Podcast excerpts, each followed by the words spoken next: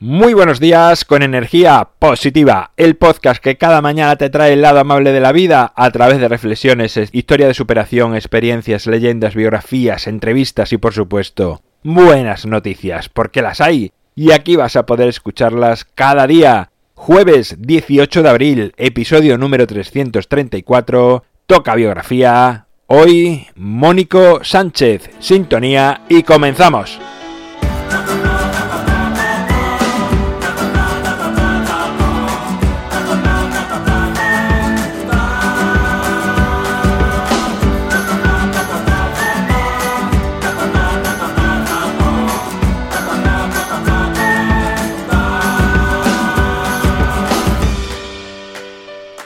Buenos días en este jueves festivo para muchos, pero bueno, si estás trabajando, aquí estoy yo apoyándote, haciéndote compañía. También voy a trabajar hoy, así que hagámoslo con una sonrisa. Si no tienes que trabajar, pues disfruta tu día, pásalo bien por ti y por todos los que tenemos que trabajar. La historia de este español, de Mónico Sánchez, es cuanto menos sorprendente. Es además, creo que el primer español que, del que hablo, ¿no? En, el, en Energía Positiva.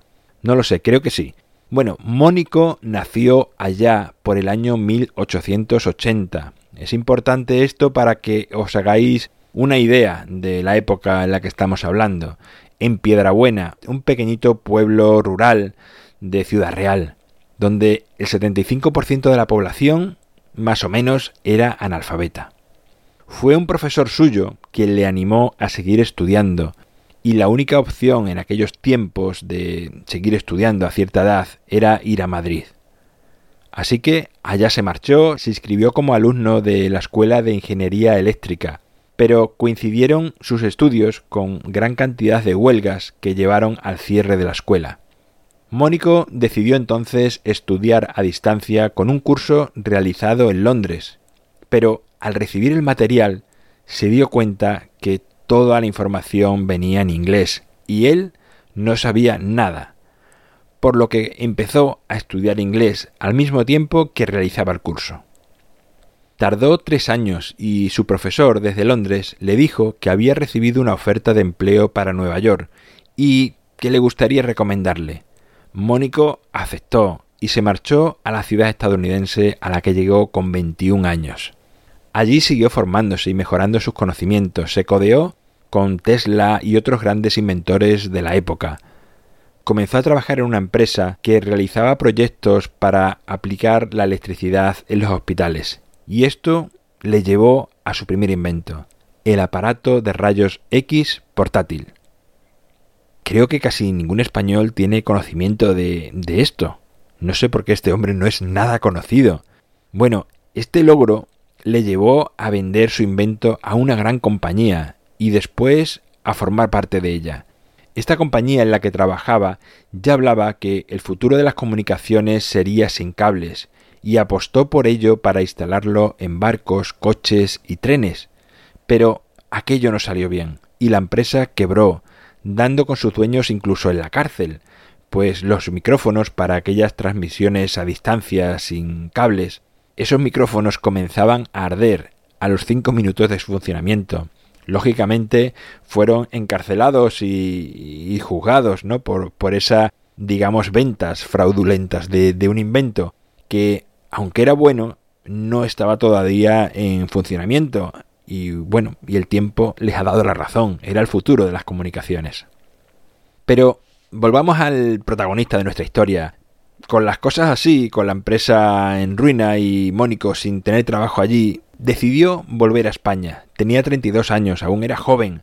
Volvió a su pueblo y gracias a su conocimiento, todas las experiencias que se trajo de Estados Unidos, además de cierta fortuna, digamos que aportó mucha riqueza a su pueblo y a muchas localidades de alrededor, porque instaló en su pueblo una central eléctrica y montó incluso un cine. Bueno, pues hasta aquí la historia de hoy, la biografía de hoy de Mónico, que la verdad es que es súper sorprendente que conozcamos a grandes inventores de nuestro país y este hombre yo al menos no lo había escuchado nunca.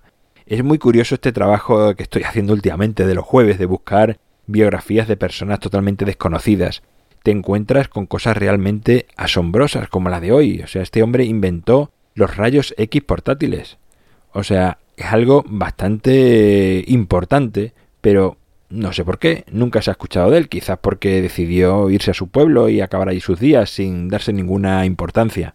Pero incluso hay pruebas gráficas de, bueno, de estar con, con Tesla y otros científicos importantes en Estados Unidos. En mi página web alvaroroa.es sabes que puedes encontrarme, contactarme, ver mucho más sobre mí y enviar audios. En la parte derecha superior puedes mandar un audio con tu buena noticia de tu día a día para incluirlo en los episodios de los viernes, que ya sabes que es el objetivo que tengo desde el inicio de este podcast. Ya llevamos 334 episodios, es el objetivo desde el episodio número 1. Y como ves, no hay que parar en tu empeño, aunque no lo consigas. Yo llevo intentando esto pues más de año y pico, día tras día.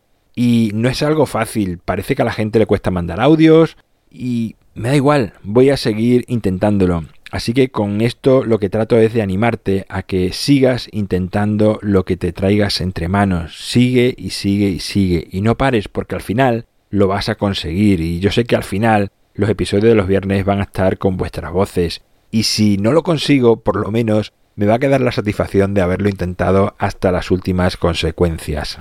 Así que si no lo has hecho ya, te animo a enviar tu audio 15-20 segundos con una breve noticia buena de tu vida que seguro la has tenido, envía y será un gusto poder escucharte y compartirlo con el resto de oyentes. Gracias por estar al otro lado, por suscribirte, por tus valoraciones, por compartir, por hablar a las personas de energía positiva. Es lo que hace que esta familia siga expandiéndose por todos los rincones del planeta. Nos encontramos mañana viernes y como siempre, ya sabes, disfruta, sea amable con los demás y sonríe. ¡Feliz jueves!